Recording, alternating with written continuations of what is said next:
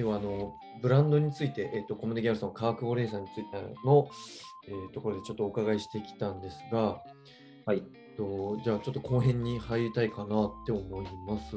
はい。えっと、まあ、前回ちょうどキリが良かったのかなって思ってて、はい。結構、その前回まではモードっぽさっていうのがギャルソンのラインで多くて、うんうんで、今回触れていくのが、まあ、結構カジュアルだったり、ちょっとラフに着れるかなっていう印象のラインが多いので、うんうんまあ、まずその代表格というか、うん。はい。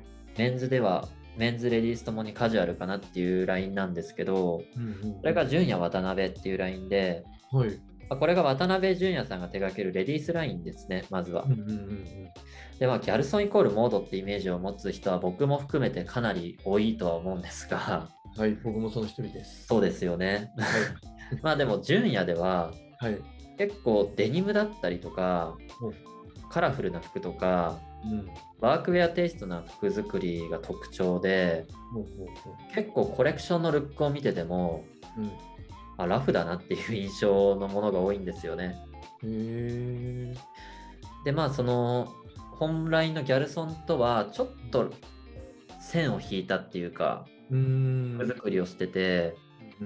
これがまたそのギャルソンのコレクションラインとは違う楽しみ方ができるのが魅力的で僕は割とそのギャルソンのラインって結構あるんですけどはい。そのギャルソンの本ラインと割と匹敵するぐらい人気があるイメージなんですよ。あ、そうなんですね。そうなんですよ。まあ、ここで結構そのギャルソンの中でもラフ寄りとモード寄りで分かれる好き好きが分かれるのかなって思っててなるほど、なるほど。僕はギャルソンの中では実は純也の方が好きだったりするんですけどね モードの印象があるかもしれないですけどそうですよね。マチさんは、なんか幼児好きだったりとか、モードのイメージなんですけど、こギャルソンに関しては、純也渡辺が好きなんですね。そうなんですよ、まあ、僕ワークウェアとかそのデニムも好きなのでうん。そこで結構刺さるかなっていうでまあメンズラインも結構似てるっちゃ似てるんですけどはい。メンズラインが純也渡辺マンっていうマンがつくんですけどね。はい。でこちらがメンズラインで、はい。でまあ、純也さんが担当するメンズラインはコムデギャルソンオムとこの純也マンがあるんですけど、うーん。この2つともまあ本当にかなり カジュアルで、へーベーシックなメンズファッションを提案してて、はい。まあ、僕のイメージではレディースよりもさらにカジュアルなんですよ。ほでそこがまあミリタリーテイストのアイテムが入ったりとか、う。うんうんうん、結構武骨なワークウェアがあったりするからだと思ってて、まあ本当にこれは偏見なんですけど。はいはい。メンズだったらみんな惹かれるんじゃないかなって思うかっこいいアイテムが多いんですよ。ああ、なるほど。うん例えば、アメリカから来たようなこう流れのものとか、そんなあそうです、そうです。それこそ軍物だったりとか、はいはいはい。男だったらこれかっこいいなって思う、思ってしまうような服があって、うーん。うん、その中でもやっぱデニムが僕は人気かなって思ってて、デニムが人気なんですね。そうなんですよ。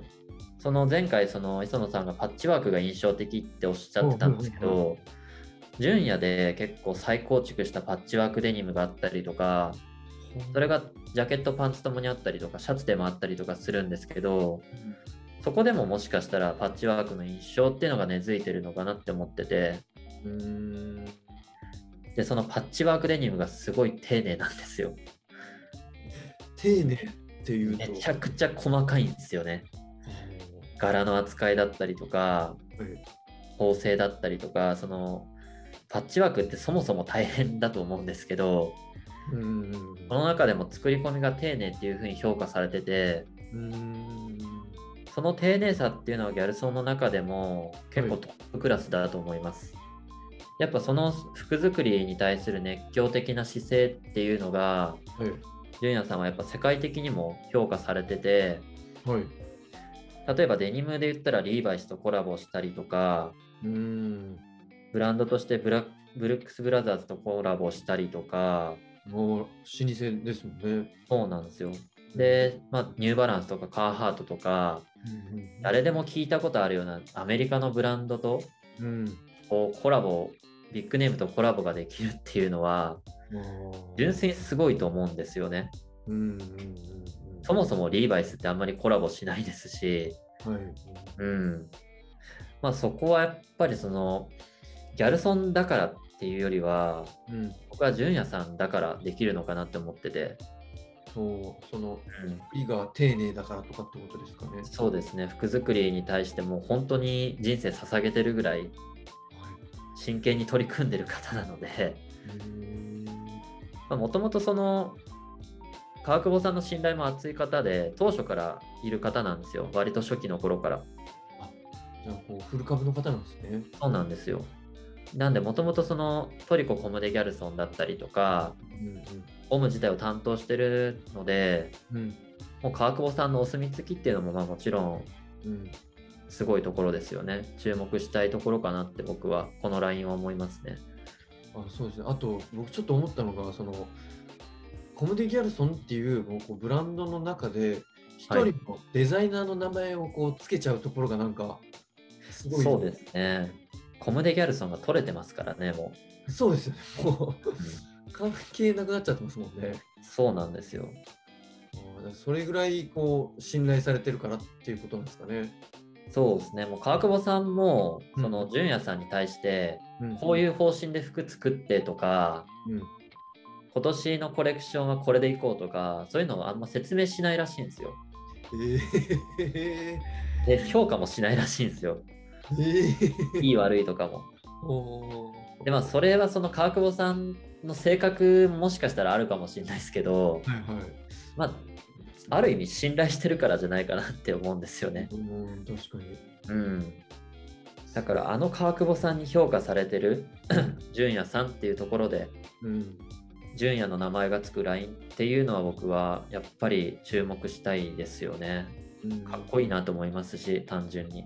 いわいわゆるストリートとかでも着れるようなものがあるんでまあそうですね。もうどっちかといえばそのうん。オールブラック寄りのモードっていうよりは、うんうんまあ、ストリートミリタリーカジュアルとか。うんメンズファッションならこうまあ多くの人がしてるような、うん、取り入れやすいようなスタイルが多いですかね。コムデ・ギャルソンの中で人の名前が違う男性の名前がついたブランドの名前のやつあるなって思ってたんですけど そうです。正体は純也さんです。で、名前だけで独立してるラインってあと2つあるんですけど、はいでそれが次、タオっていうラインなんですよ。はいで、これがもともとトリコ・コムデ・ギャルソンっていうラインだったんですけど、うんうんうんそれが、えっと、いつかな ?2022 か。うんうん22の SS から本当最近ですね。最近、トリコからタオっていう単独の名前に変わって、へー。これが栗原タオさんが担当するレディースラインなんですよね。うんうんうんで、この方ももともと結構古くからコムデ・ギャルソンにいる方で、うん。まあ、ジュニアさんと同じくギャルソンを支えるデザイナーのトップデザイナーの一人なんですけど、もともとの名前のトリコ・コムデ・ギャルソンっていうラインのはい。トリコっていうのはうん。フランス語で編み物やニットを意味するんですけどうんうんうんももう立ち上げ当初から今もずっとニットを継続して作ってるんですよね。うんへまあ、ニット以外のアイテムももちろん今作ってるんですけど、ーはい。まあ、トリコといえばニットかなっていう。あ。それぐらいニットの印象が強いラインですね。で、ここも結構デイリーユースに長けたアイテム展開が特徴で、うん結構カジュアルなレディースの服装ができますね。うーんうん。でもトリコと、まあトリコっていうか、まあもともとトリコにトリコスペシャルっていうのがあったんですけど、そこは結構ギャルソンのはい前衛的な部分を出してるところで、結構デザイン性とか装飾らしさを表現したラインがトリコスペシャルっていう別枠だったんですけど、うんそこも結構ですね、そのトリコのファンからは人気が高かったんですよ。うんで、古着の市場でも今でも結構高かったりしますし、割と人気なイメージがありますね。もう今はそのスペシャルっていうのはなくなっちゃったって感じ今はもう展開してないんじゃないですかね。もう古着っていうか前のやつしか売ってないかな。あまあ、トリタオも結構その純也さんと同じようにーうん栗原太鳳さんが担当してるラインだからこそっていう強みかなって僕は思ってて、うんうんうんコムデ・ギャルソンってもともと巌流文人さんだったりとかうん。はい。今今巌流として単独でやってますけどうんうんで栗原太鳳さんとかうん。うんうん渡辺淳也さんとか、まあ、後々紹介する二宮圭さんとかうん。はい。結構そのデザインデザイナーの中でもすごい人たちが在籍してる会社なのでその人たちが単独でしてる LINE っていうのはもうそれ自体で名前も強いしファンからしたらたまらない LINE だと思うんですよね。その名前によって特色があって、そうですそうです。その裏にはちゃんとしたそのデザイナーがいて、うん。でそれを作る、その人が作るものだからこそ好きなあの方がいるみたいな、そういう構図になってるんですね。なんでそのさっきも言ったようにギャルソンってついてないですしねもう名前になんでもうまあそのギャルソンの LINE で一応あるけどうんうんまあ見方としてはちょっともう独立に近いのかなっていううん。見方をする方がもしかしたらいいのかなっていう。うーん。うん。なんかこう、のびのびとデザイナーが活躍できる、こう、会社の土壌があるような感じがしますね。そうですね。まあ川久保さん本当に意見しないらしいんで、へえ。デザイナーとしてはまあプレッシャーも感じるでしょうけど、うん。うん、自分なりにしたいことができるんでいい環境なのかなっていう。うん、なんかそんな感じがしますよね。うん。で他の、なんていうんですか、その名前がついたブランドで言うと、他がですね、まあ二宮圭さんが担当するラインがあって、それがノワール K 二宮っていうラインですよね。まあそのまままた名前がついてるんですけど、ノワールっていうのはフランス語で黒っていう意味があるんですよ。はい。なんでまあもう本当に黒い服をメインに展開しててうん、ここは結構モード寄りですね。えー、でその僕の印象としてははい。ノワールでは結構黒い服の可能性を突き詰めてるっていう印象があって、はい。まあ、その黒の可能性っていうのは黒い服を単純に作るとかその色で遊ぶとかうん。そういう簡単な手法じゃなくてはい。生地ってこう服を作ると凹凸ができたりすると思うんですけどうんうん。そこの出る影を黒として見なしたりとかちょっと待ってください。どういうことですか？どういうことですか？例えば白い服はい作るじゃないですかはい。で白い服をちょっと段があるような作りにしたとしてはいはい。そしたらその段と段の間に黒っぽい影ができるじゃないですかはいはい光が当たった時にはい。はい。それを黒と見なしたりとかへの単純に色をつけるから黒じゃなくてその影とかシルエットの間にできる陰影とかを黒として遊んでたりするように見られるコレクションもあるんですよ。あとはギャルソンでもよく見られるんですけどはい。黒と例えば相性のいい赤とかうん。そういう他の色を合わせてさらに黒の存在感を引き立てるっていうまあもう黒の見せ方っていうのがもう本当に尋常じゃないですよね。もうこの黒の使い方ははい。ここでしかできないだろうっていうそういうこだわりがすごくコレクションラインを見て感じられてうーん。うん。もう本当にコレクションはパンチがありますよ。ただの真っ黒っていうか黒でいろいろやってるみたいな感じですか？そうです。なんでまあ黒の服っていうイメージを持ってうん。ノワールのコレクションを見るとここに黒を使ってるんだろうっていう服もあるんですようん。あ、そうなんですか。ありますありますもちろん真っ黒で表現してるのもあるんですけどうんあれこれは意外と黒ないなって思ってもあ、うんこういう風に黒を引き立ててるんだっていうのがうん。わかるのでそういう見方をしても面白いですね。へえ、うん、俺ちょっと後で調べておきたいブランドの一つですね。そうですねちょっとぜひ見てもらいたいんですけども口で説明するよりはい。で発見した方が面白いのかなっていう。うん。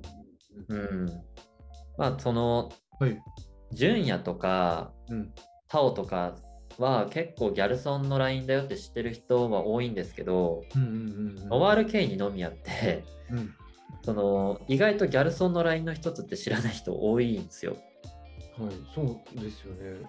うん、まあもちろんギャルソンって名前がついてないので、うんうん前に紹介したやつ2つの LINE も知らないよって人もいるかもしれないんですけど、僕はノワール知らないっていう友達結構多くて、はいノワールってすごい本当に人気なんですよ。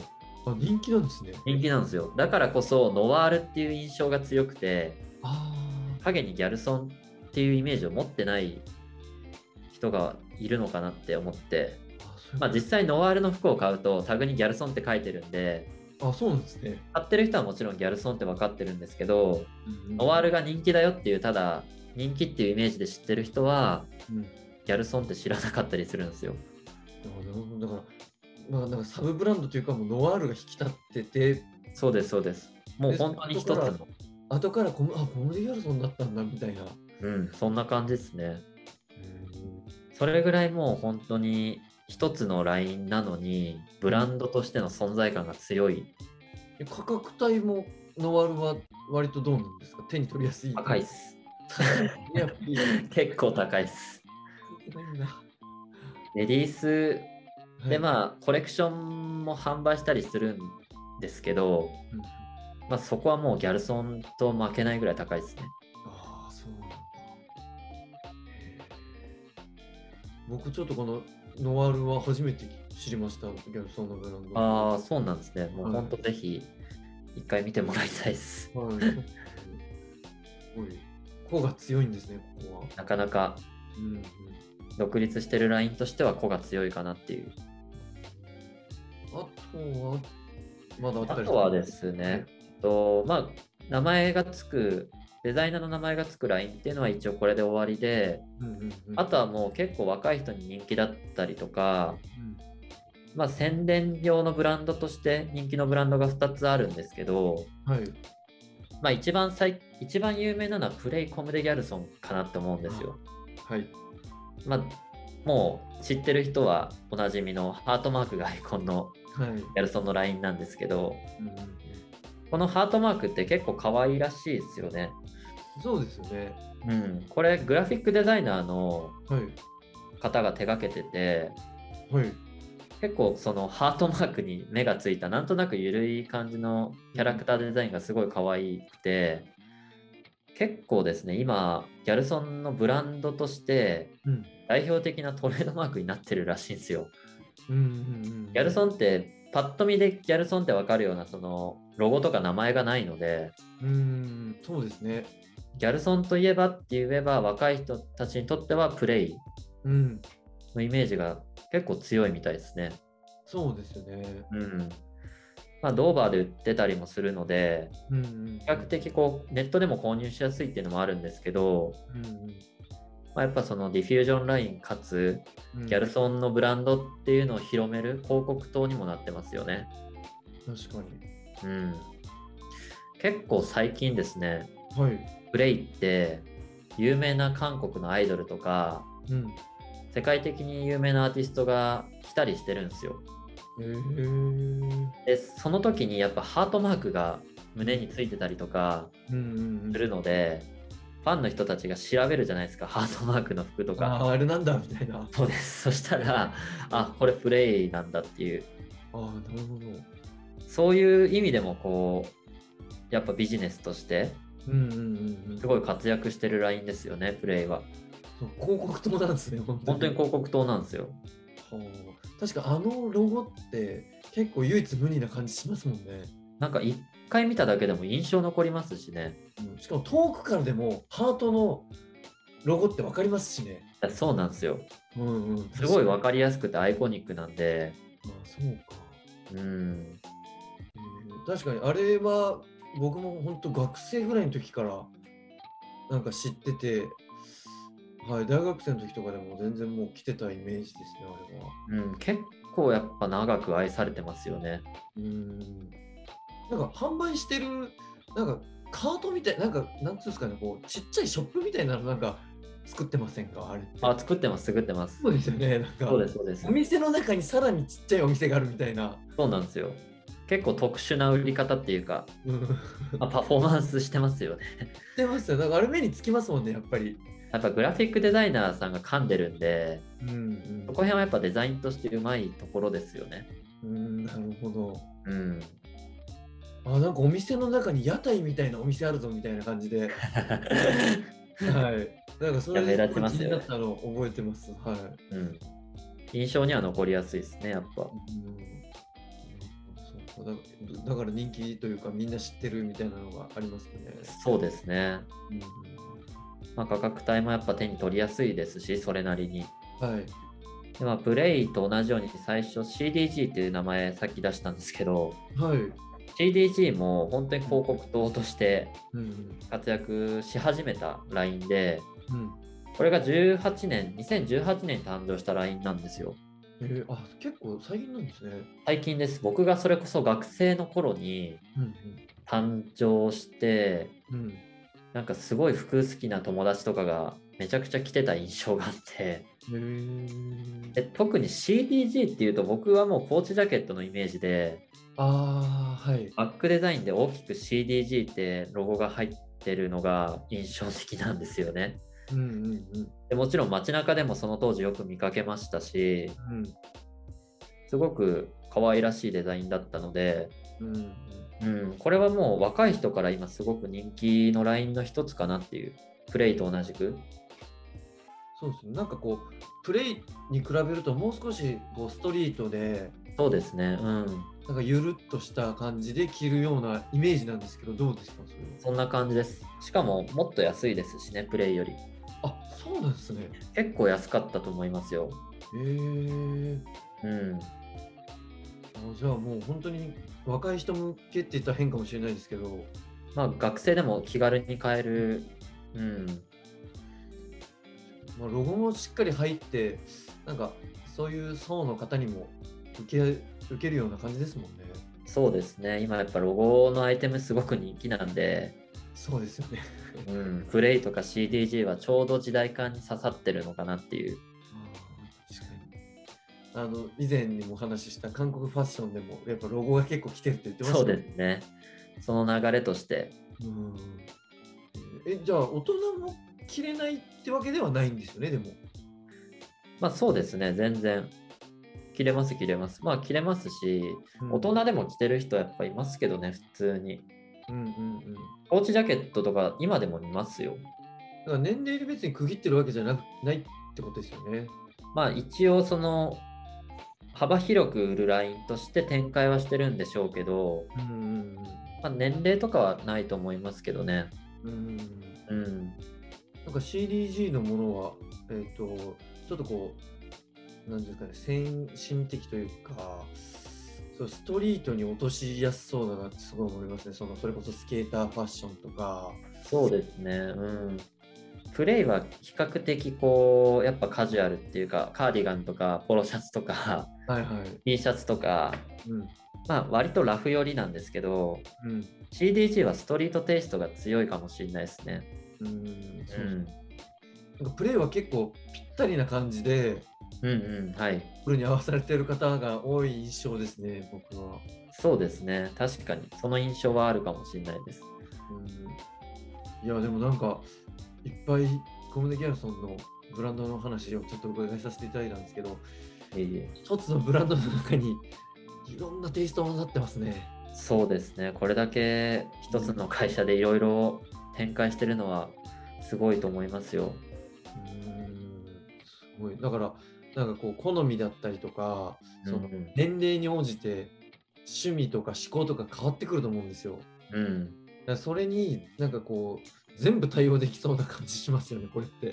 ギャルソンだけで完結しそうですよね。なんかギャルソン経済源ができてる感じしますよね。確かにそうですね。いやでも楽しかったです、今回もこのブランド編。いえいえ、もはい。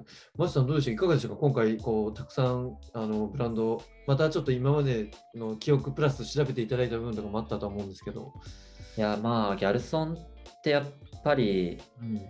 個の力が強いなっていうのを改めて再認識して、はい。大体一つのブランドを立ち上げた時に、うんその立ち上げたデザイナーの方が主力ではい。メインに展開していくっていう、まあ言ったら個の力なんですけど、それも。うん。で、一人の力でやっていく印象が強かったんですけど、はい。ギャルソンはもう個の力がそれぞれ強いし、しかもチームプレーができるっていうので、うんうんまあ、かなりやっぱり日本を代表するファッションブランドだなって再認識しましたね。そうですね。まあ、それがその川久保さんのカリスマ性のもと寄ってきた人たちもいるでしょうし、はい。やっぱり川久保さんの指導っていうのも最初は絶対あったと思うので、うんうんうん川久保さんが人そ人に合ううん。うん指導方法だったりとか、その人の特色を生かした服作りっていうのをうん自由とできる職場の環境も作ってるっていうところが、うん。うん、やっぱりそのビジネスとしてしっかり服を見てる方のいいところかなっていう特色かなって、うん。うん、思いましたね。そのまあ、今回はそのブランドっていうところで、まあはい。川久保玲さんの率いる、えーブランド軍たちをお伺いしてきたんですけど、はいじゃ。あこのブランドたちって結局その川久保玲さんっていう方がいてはい。でその方が始めたコムデ・ギャルソンがあって存在してるわけなのではい。じゃあ次回以降はその川久保玲さんっていう人にもっとちょっとフォーカスしてお伺いしたいなっていうふうに思います。はい。はい。じゃちょっと今回はお時間なのでこの辺で。ではあの今後もファッションについての内容を発信していきますので、まだチャンネル登録されてない方はぜひよろしくお願いします。コメントや、えグッドボタンなどリアクションいただけると嬉しいです。またこんなことも取り上げてほしいということがあればご意見、コメントください。お待ちしております。それでは今回もマスさんありがとうございました。ありがとうございました。